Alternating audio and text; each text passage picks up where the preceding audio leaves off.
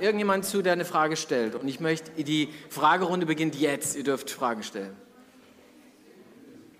Fang mal da hinten. Ich werfe mal, ich habe gerade Lust zu werfen. Ja. Danny. Soll ich direkt beide stellen? Oder? Nee, du musst da reinsprechen, das um das Schwarze, genau. Eine Frage. Warum blieben die Gefangenen da? Also halt im Gefängnis. Aha, okay, okay. Ja. So, jetzt hast du die, die Frage erwischt, die wahrscheinlich am wenigsten zu erklären ist. Das ist definitiv so. Warum bleiben die Gefangenen da? Äh, und ich kann euch sagen, ich kann da nur spekulieren. Ich kann nur spekulieren. Vielleicht standen die unter Schock, Erdbeben und so weiter. Ja? Bei Paulus und Silas kann ich mir das ganz gut erklären. Paulus und Silas kriegen irgendwie mit, dass dieser Gefängnisdirektor scheinbar sich das Leben nehmen will. Sonst äh, würden sie ihn ja nicht rufen, ne? Ja? Und vielleicht hat Gott ihnen da diesen Auftrag gegeben, bleib da. Und, und, die, äh, und sie bewahren sozusagen diesen Gefängnisdirektor davor, dass er sich selbst das Leben nimmt. Ich habe Kommentare gewälzt, es gibt keine Erklärung, keine echte plausible. Ja, das ist wahrscheinlich das Wundersamste an der ganzen Geschichte. Gar nicht das Erdbeben oder das Türen aufspringen oder sonst was, sondern warum bleiben die da? Ja, also tut mir leid, dass wir gleich so mit starten müssen, aber ich muss, der, muss leider passen. Ich erkläre es mir tatsächlich so ein Stück weit aus, aus Schock, dass sie nicht gleich wegrennen, ja, sondern dass sie, dass sie einfach noch so unter Schock stehen, was da passiert ist gerade, dass sie nicht gleich fliehen. Aber vielleicht habt ihr bessere Erklärungen. Weitere Fragen? Komm her, du warst gerade. Wie heißt du? Laura. Laura. Doch, fängst. Ja, ist nicht schwer. Ähm, hey, danke. Also warum wurden ähm, die Fesseln von allen Gefangenen frei, auch von denen, die vielleicht zu Recht im Gefängnis waren? Okay, danke euch. So, ja, warum wurden alle, weil es ein Erdbeben war. Ja, also tatsächlich, Gott macht da wohl keine Ausnahmen. Es ist, ein, es ist ein Erdbeben gewesen und jetzt sind wir bei dieser Frage, bei dem Erdbeben, weil das hängt ja damit zusammen. Wenn ein Erdbeben passiert, dann kann man das ja unterschiedlich deuten. Ich kann sagen, es ist halt einfach ein Erdbeben, es ist halt rein zufällig gerade ein Erdbeben passiert und deswegen sind überall die Felsen auch gelöst worden durch das Erdbeben. Das kann man sich auch relativ gut erklären, wenn die sozusagen zum Beispiel mit ihren Fesseln, äh, mit, mit ihren Ketten sozusagen in der Wand befestigt waren, ne? dass das aufspringt, dass man raus kann. Ähm, und äh, dann kannst du aber Erdbeben auch anders deuten. Ja? Du kannst es auch so deuten, dass hier wirklich etwas Übernatürliches passiert. Die anderen, die dabei waren, denen war das nicht klar wahrscheinlich, dass Gott da gewirkt hat. Vielleicht war es auch so, dass sie Paulus und Silas haben singen hören, ja, in ihrer Zelle. Und man muss dazu sagen, die Paulus und Silas waren nicht in irgendeiner Zelle, die waren in der untersten Zelle. Ich weiß nicht, ob die Frage euch klar ist. Die waren sozusagen im Innersten, der, man könnte sagen, wie eine Art Loch, okay? Der dunkel, die dunkelste Zelle im ganzen Gefängnis, da waren die und singen dort.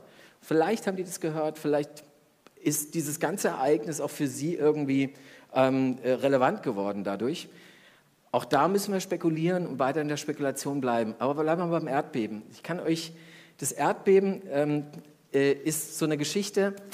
In der Bibel hat es oft zwei Bedeutungen. Das eine ist, wenn Gott erscheint, wenn Gott, Gottes Macht eingreift, dann kommt immer wieder ein Erdbeben oder wird berichtet von Erdbeben. Eins kennt der eine oder andere vielleicht, als Jesus am Kreuz stirbt, gibt es ein Erdbeben.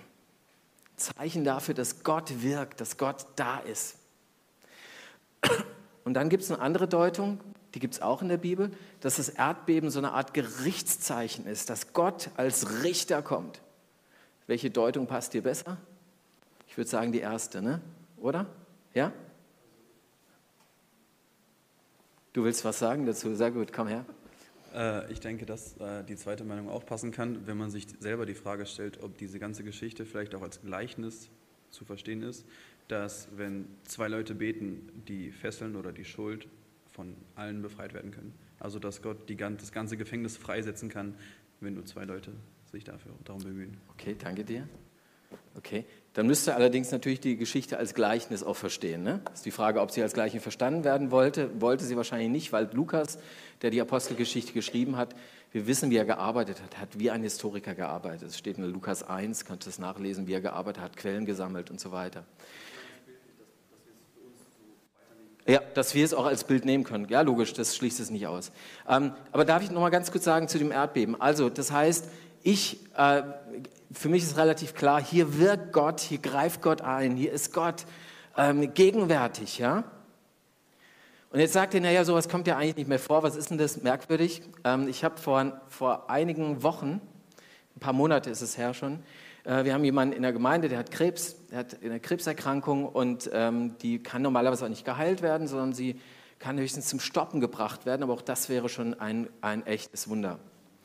Und wir haben, äh, ich, äh, so wie es in der Bibel steht, haben die uns, mich gerufen und ich bin mit meiner Frau dorthin und wir haben, wie es in der Bibel steht, diesen kranken Mann ähm, die Hand aufgelegt, ihn gesalbt mit Salböl und um Heilung gebetet.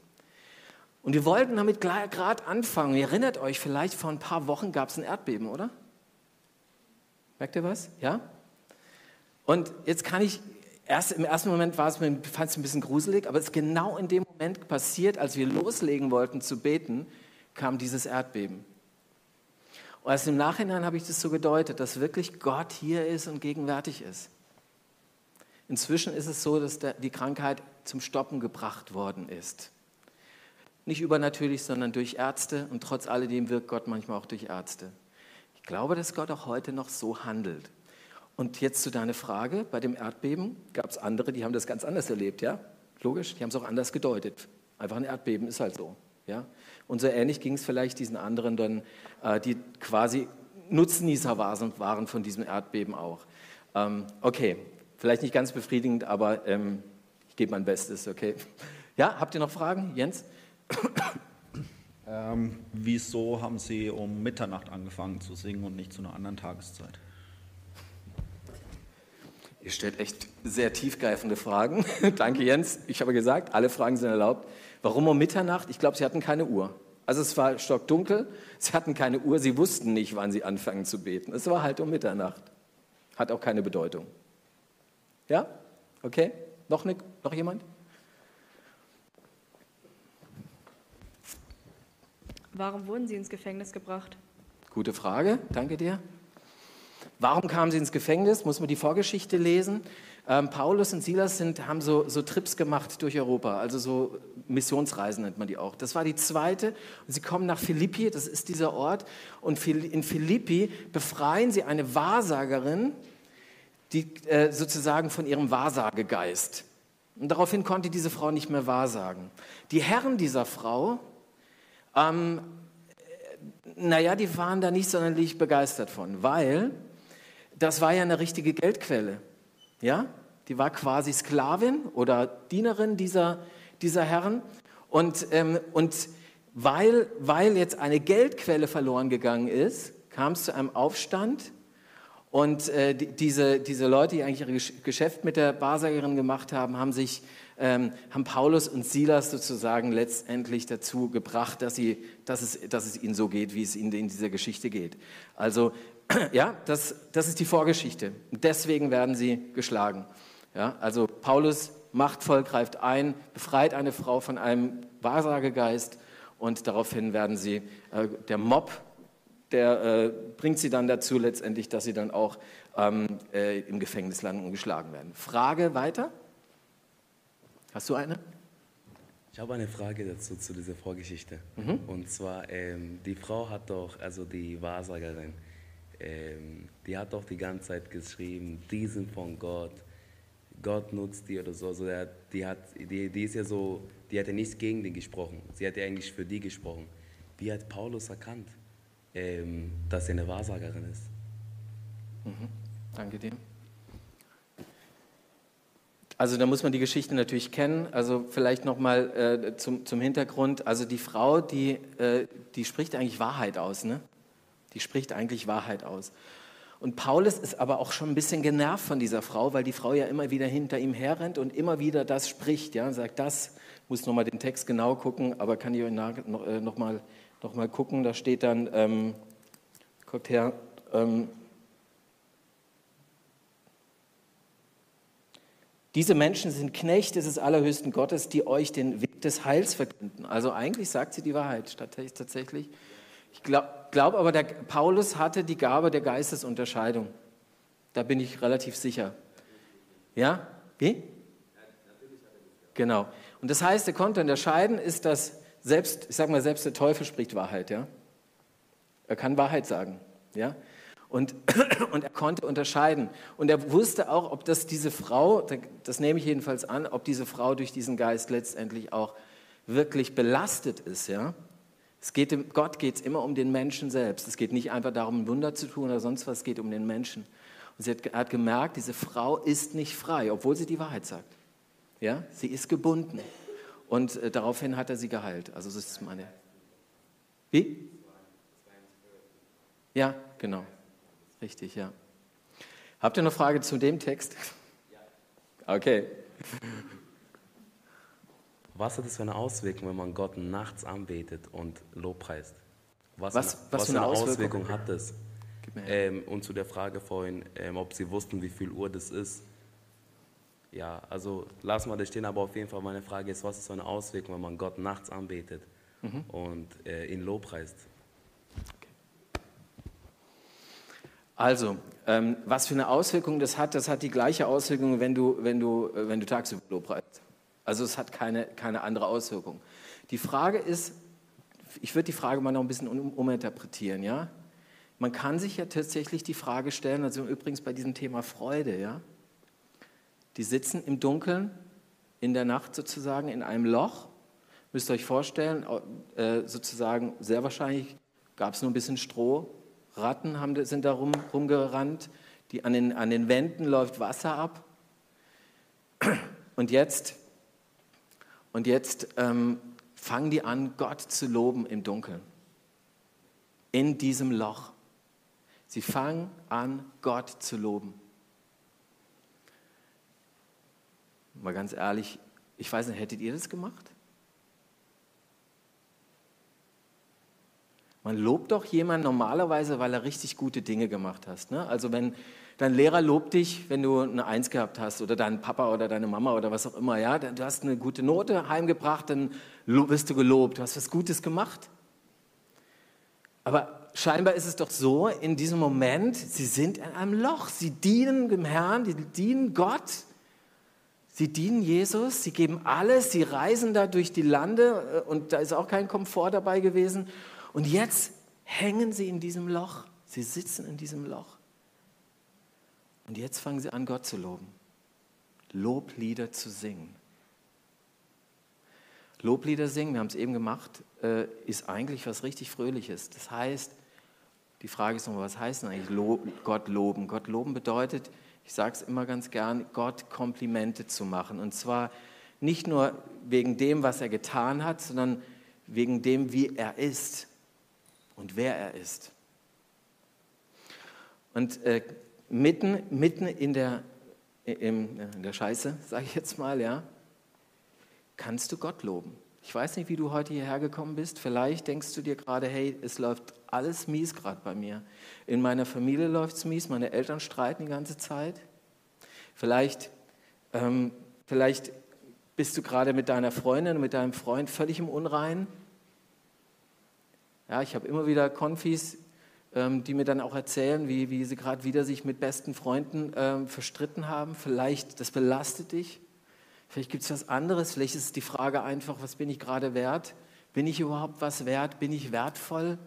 Und du zweifelst enorm an dir und alles ist dunkel und bist wie in so einem Loch gerade.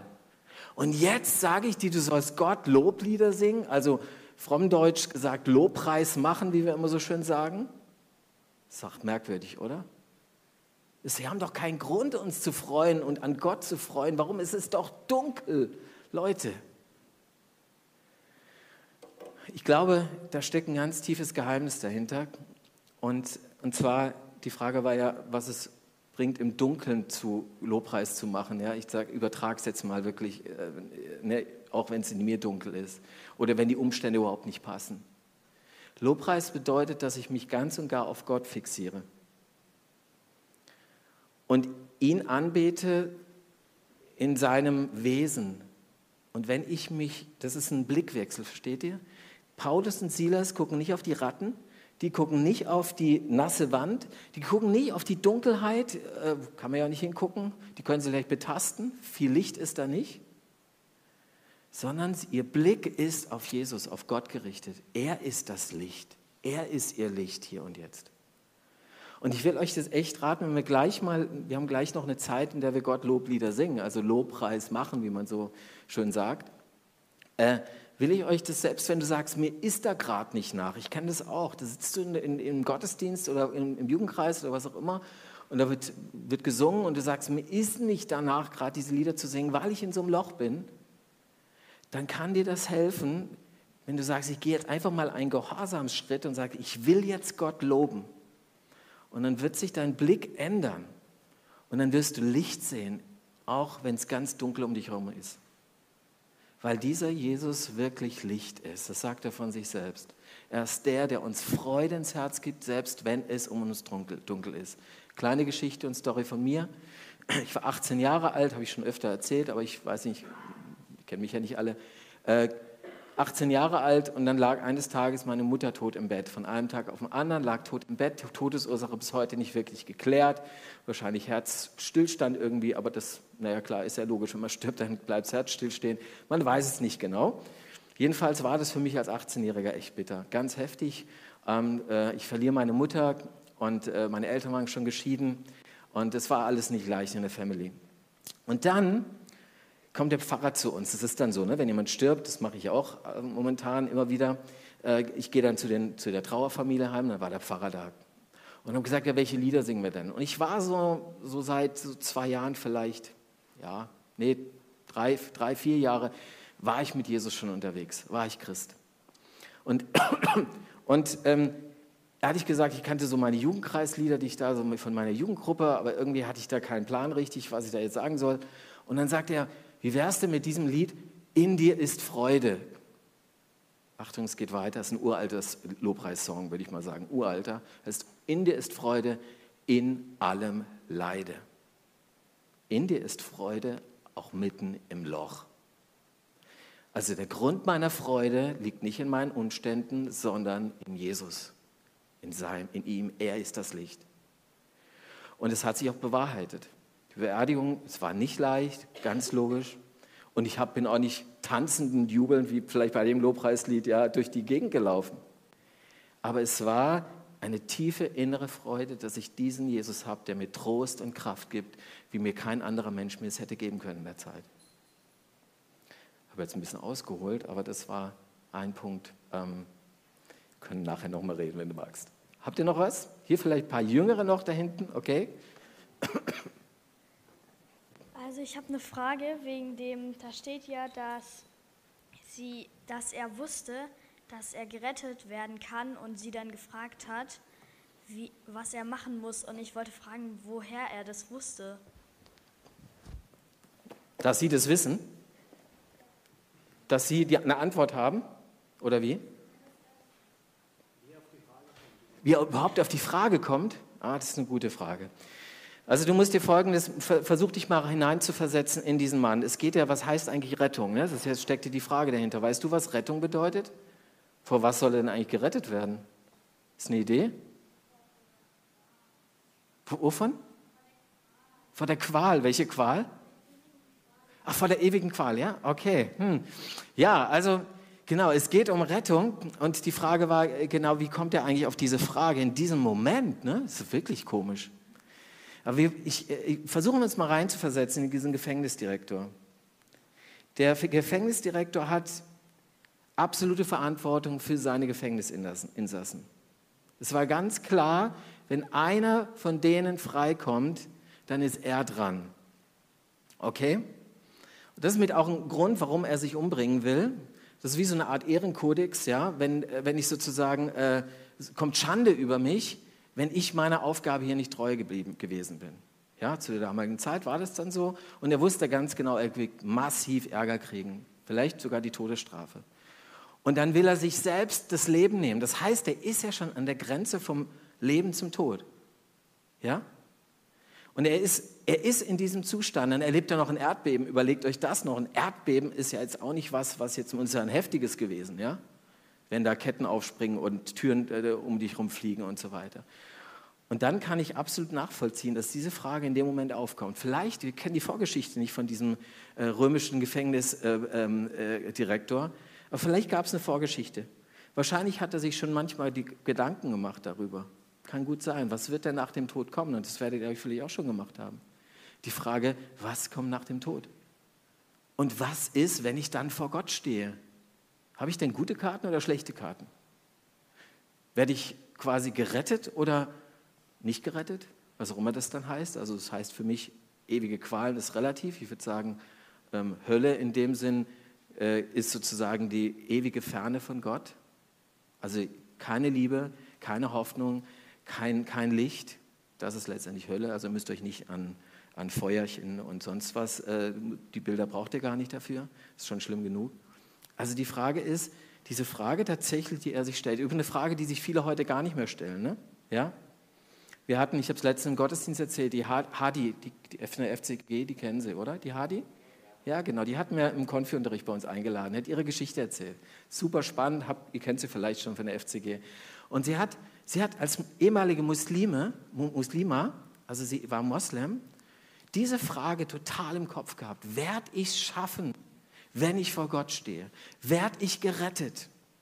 Werden all das, all meine, meine Taten, die ich hier vollbringe, ja, dass ich also meine, meine Gebetszeiten einhalte und so weiter und so fort, äh, dass ich faste am Ramadan und so weiter. Wird das reichen? Und sie wusste es nie. Sie hatte nie die, die, die Gewissheit, ob sie gerettet wird.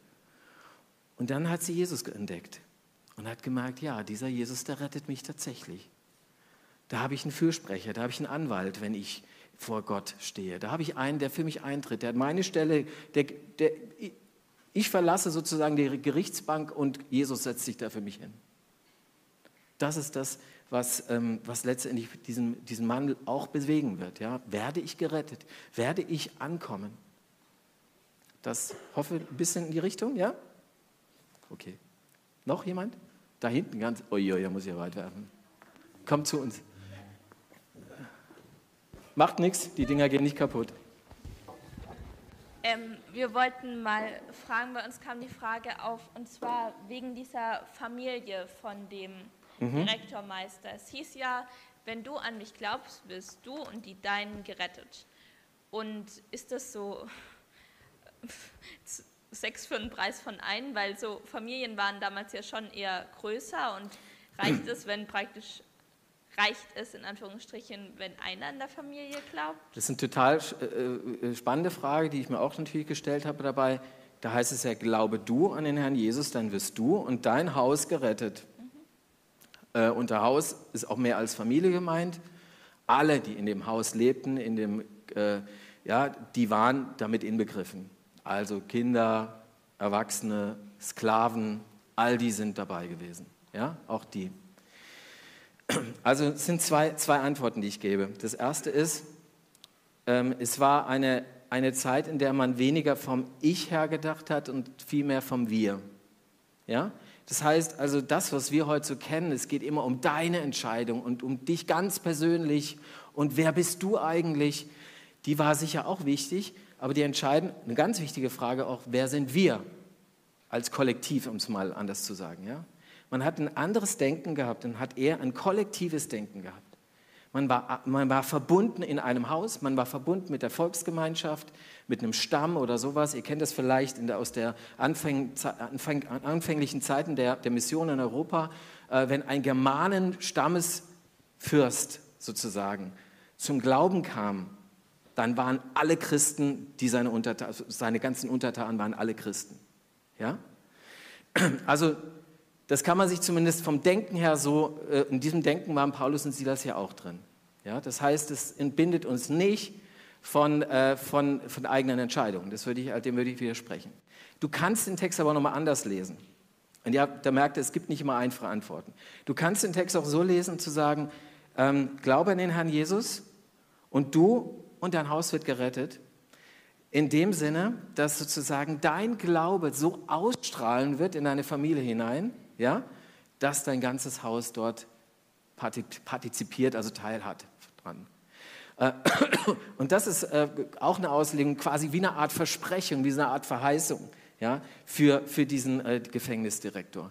Und ich glaube, da ist, also was wir erleben, ist ja auch heute, dass wenn ein Mensch wirklich zum Glauben kommt, wenn er wirklich mit Jesus anfängt, ja, wenn er über diese Linie geht von, von, von der Finsternis zum Licht, also mit Jesus leben will, dass das Ausstrahlung hat. Ich finde, wir erleben es viel zu selten eigentlich, aber wir sollten es doch so oft erleben. Ich freue mich immer, wenn ich das sehe. Ja? Ich kann euch erzählen von einer Jugendlichen aus meiner Jugendarbeit meiner letzten Gemeinde. Alina heißt sie. Und Alina ähm, war bei mir äh, Konfirmandin. Und Alina äh, ist ganz lustig zum Glauben gekommen. Ja, lustig nicht, aber also würde ich eigentlich keinem empfehlen. Ein ganz wichtiger Punkt, als sie zum Glauben gekommen ist, war, sie hat die Offenbarung gelesen. Das letzte Buch der Bibel, das Schwierigste. Oder mit das Schwierigste, ja. Sie hat dieses Buch gelesen und ist aufgrund dessen zum Glauben gekommen und aufgrund auch, natürlich auch der Jugendarbeit und so weiter. Aber das war auch ein wichtiger Punkt. Sie kommt zum Glauben, entdeckt Gott als ihren Vater im Himmel, als diesen, als die, sie kam aus dem Elternhaus, keinen guten Vater gehabt oder zumindest keine Beziehung zu ihrem Vater. Für sie war ganz wichtig, dieser Jesus, das ist eigentlich mein Papa im Himmel. So, sie kommt zum Glauben, ihre Schwester, Luisa heißt sie, wird kurz Zeit später konfirmiert und Alina strahlt und Luisa kommt zum Glauben. Nicht nur durch Alina, aber auch sie. Die Mutter von ihr hat ähm, eigentlich überhaupt nichts. Sie hat, das, sie hat gesagt, okay, geht dahin, alles ganz nett. Aber sie wollte nichts eigentlich davon wissen. Sie hat es abgelehnt, die ganze Glaubensgeschichte, Bibel und so weiter. Und einige Jahre später besucht sie einen Kurs, in dem es um den Glauben geht, nochmal so Grundlagen. Sie lässt sich anstecken und sie kommt zum Glauben. Inzwischen hat sie einen neuen Mann, der auch mit Jesus lebt. Merkt ihr, wie das ausstrahlen kann? Ihr könnt ausstrahlen, auch in eure Familie hinein. Und ich glaube, da ist vielleicht ein bisschen was auch in dieser Geschichte zu lesen. Ja? Okay. Habt ihr noch Fragen? Noch zwei, komm. Zwei lasse ich noch zu, sonst wird es zu lang. Ja, danke dir. Habt ihr noch was? Danny, die hatte doch zwei, oder? Ist schon beantwortet? Habt ihr noch eine? Komm mal da hinten.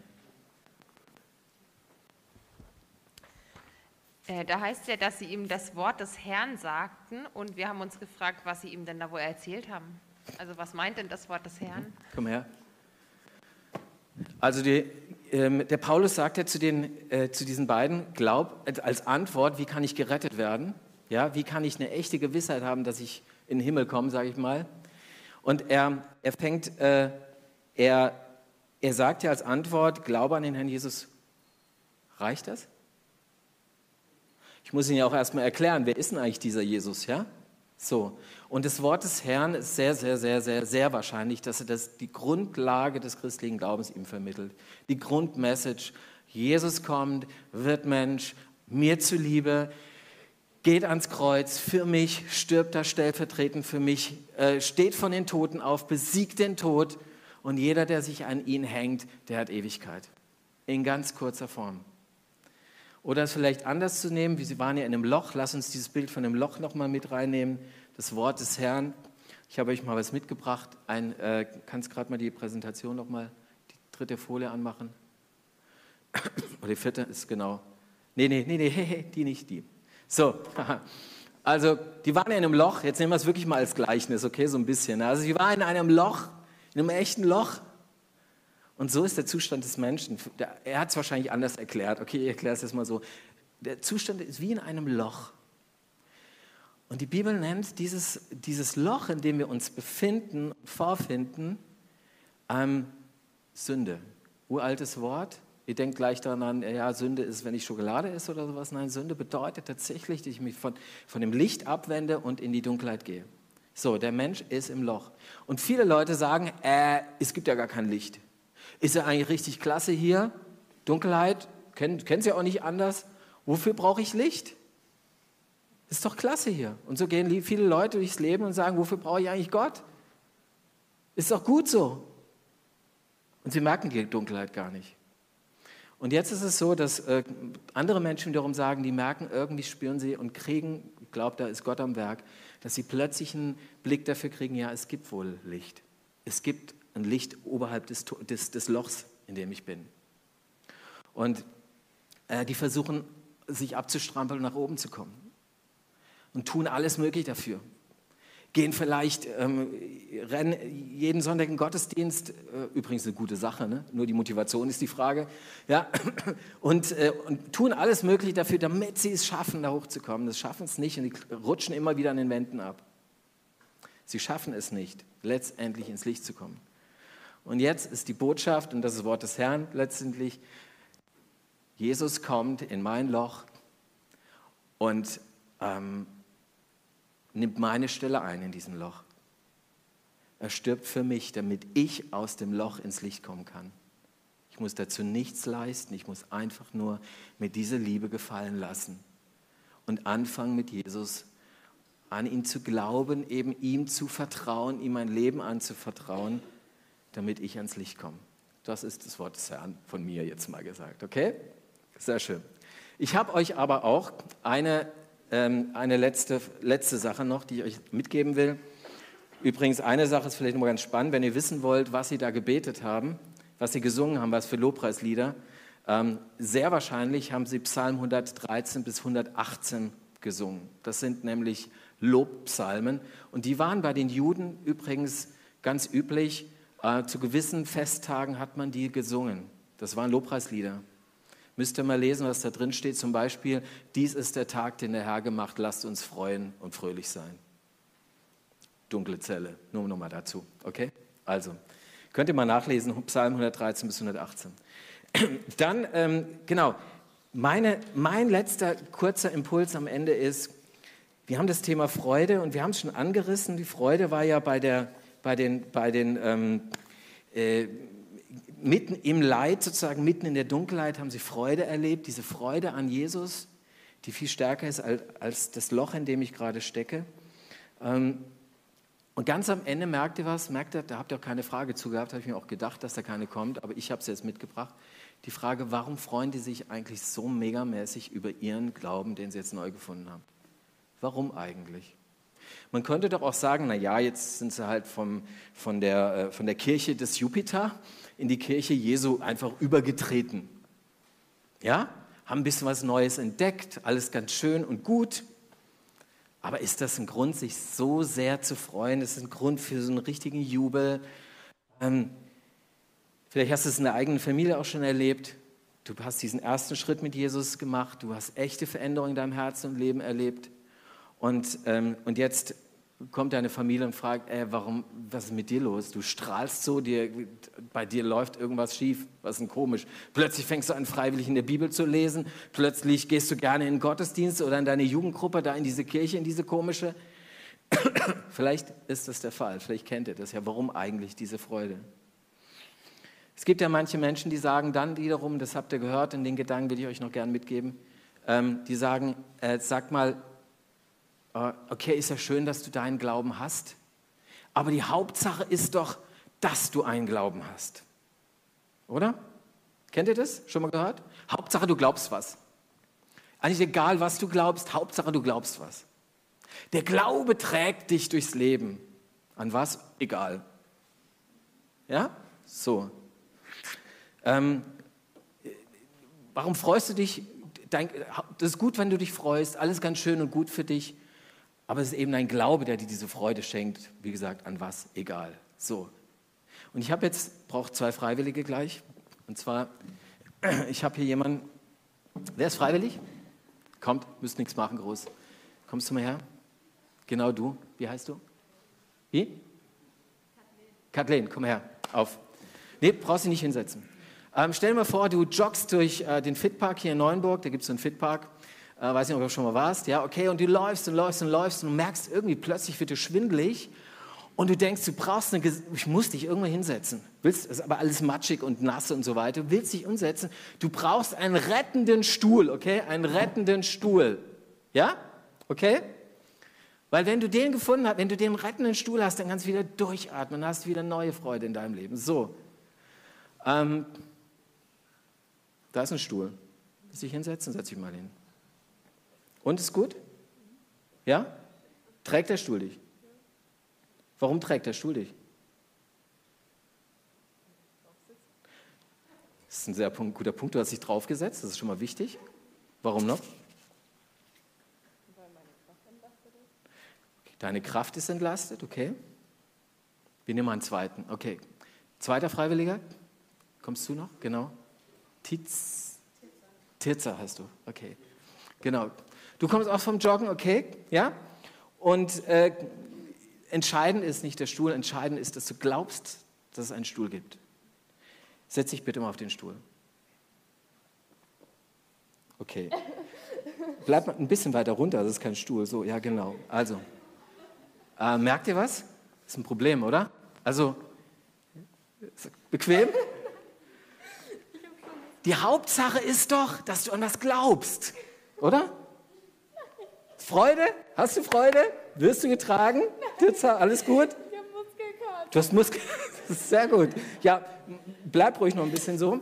Äh, Also, darfst hochgehen. Okay, danke. Applaus noch für euch zwei. So. Also, Hauptsache du glaubst an was. Nein, ist es nicht so. Hauptsache du glaubst an was. Ihr habt es hier schon gemerkt. Entscheidend ist, an was ich glaube. Trägt das, an was ich glaube. Ist, ist das, an was ich glaube, echt der Grund zur Freude? Ist es das? Trägt das? Das ist das Entscheidende. Und natürlich ist es wichtig, dass ich mich dann auch auf den Stuhl draufsetze. Ja? Sonst werde ich nie erleben, dass der Stuhl trägt. Das ist ganz logisch. Ja? Ich werde es nie erleben. Ich muss mich auch draufsetzen. Und ich muss ausprobieren, ob der Stuhl trägt. Ähm, wenn ihr mit Leuten mal ins Gespräch kommt, könnt ihr ihnen vielleicht mal dieses Beispiel sagen. Es ist eigentlich total hirnrissig zu, sagen, allein der Glaube trägt. Das geht nämlich alles von dir aus. Ja? Du sitzt hier und denkst, oh, wie auf dem Klo. Ne? So, ja. Also, das heißt also, entscheidend ist, trägt es. Und unser Ge- Gefängnisdirektor, der hat etwas gefunden, was wirklich tragfähig ist. Er hat eine Antwort gefunden in diesem Wort des Herrn, das wirklich tragfähig ist. Und zwar dieser Jesus, der zu uns gekommen ist, dich in die Arme nehmen will und auch heute dich in die Arme nehmen will, der in dein Loch hineinkommt, in deine Dunkelheit hineinkommt und dass du erleben kannst, dass er trägt und dass er der rettende Stuhl ist. Ich habe das erlebt, als ich so 15 war. Ich komme aus keinem christlichen Elternhaus, erzähle ich auch mal ganz gerne wieder. Habe das erlebt, dass mir da jemand diesen Stuhl angeboten hat, mein Jugendleiter damals, wollte von nichts wissen und habe mich dann da drauf gesetzt und habe gesagt, wow, der trägt er wirklich. In schwierigen Phasen, als meine Mutter gestorben ist, aber auch schon ganz am Anfang. Ich habe gedacht, wow, da kriege ich eine Liebe in diesem, auf diesem Stuhl. Da kriege ich eine Kraft, da ist Rettung an diesem Stuhl. Wir wollen jetzt miteinander Gott loben und wollen ihm, ähm, wollen ihm wirklich mit Freude begegnen. Und nochmal, egal wie es dir gerade geht, an welchem Punkt du gerade bist, versuch einfach mal diesen Schritt zu gehen, zu sagen, ja, ich setze mich wieder auf diesen Stuhl und fokussiere mich auf Gott. Ja, auf Jesus, auf das Licht. Und das wollen wir miteinander tun. Eine Zeit haben, in der wir Gott echt loben und ihm sagen, wie gut er ist. Ihr dürft so aufstehen, wenn ihr mögt, mögt. Ihr könnt sitzen bleiben, ihr könnt euch hinknien. All das, was euch gerade so passt. Und während dieser Zeit gibt es eine Möglichkeit, dass ihr an vier verschiedenen Stationen, die Mitarbeiter bitte ich mal kurz noch nach vorne, ähm, könnt ihr euch segnen lassen. Das heißt, da ist jemand, der für euch beten wird. Könnt ihr Mitarbeiter mal kurz kommen? Nadine und die Selina ist, glaube ich, da und die Theresa. Kommt da mal vor. Wir vier werden uns im Raum verteilen. Da hinten zwei, hier vorne noch ein, zwei. Die drei seht ihr. Und äh, für alle, die es nicht kennen, geht einfach hin. Wir legen euch die Hand auf, wenn ihr das wollt, und wir werden euch ein, einfach nur einen Segen zu sprechen. Wenn du irgendwas hast, wo du sagst, es liegt mir auf dem Herzen, da ist, bin ich in einem Loch, da ist Dunkelheit, dann ähm, kannst du das auch sagen. Wir beten dafür. Aber du kannst auch einfach nur kommen und sagen, hey, ich will mich einfach nur mal segnen lassen. Mach die Erfahrung wirklich, nutzt das. Und ihr kriegt dann einen Bibelvers auch mit. Ähm, das ist kein Horoskop, sage ich mal dazu, sondern es ist einfach ein Bibelvers, den ihr einfach mal mitnehmt für euch und vielleicht sagt es euch was. Und jetzt wollen wir Gott loben. Also nutzt das wirklich, die vier Stationen, wenn ihr mögt.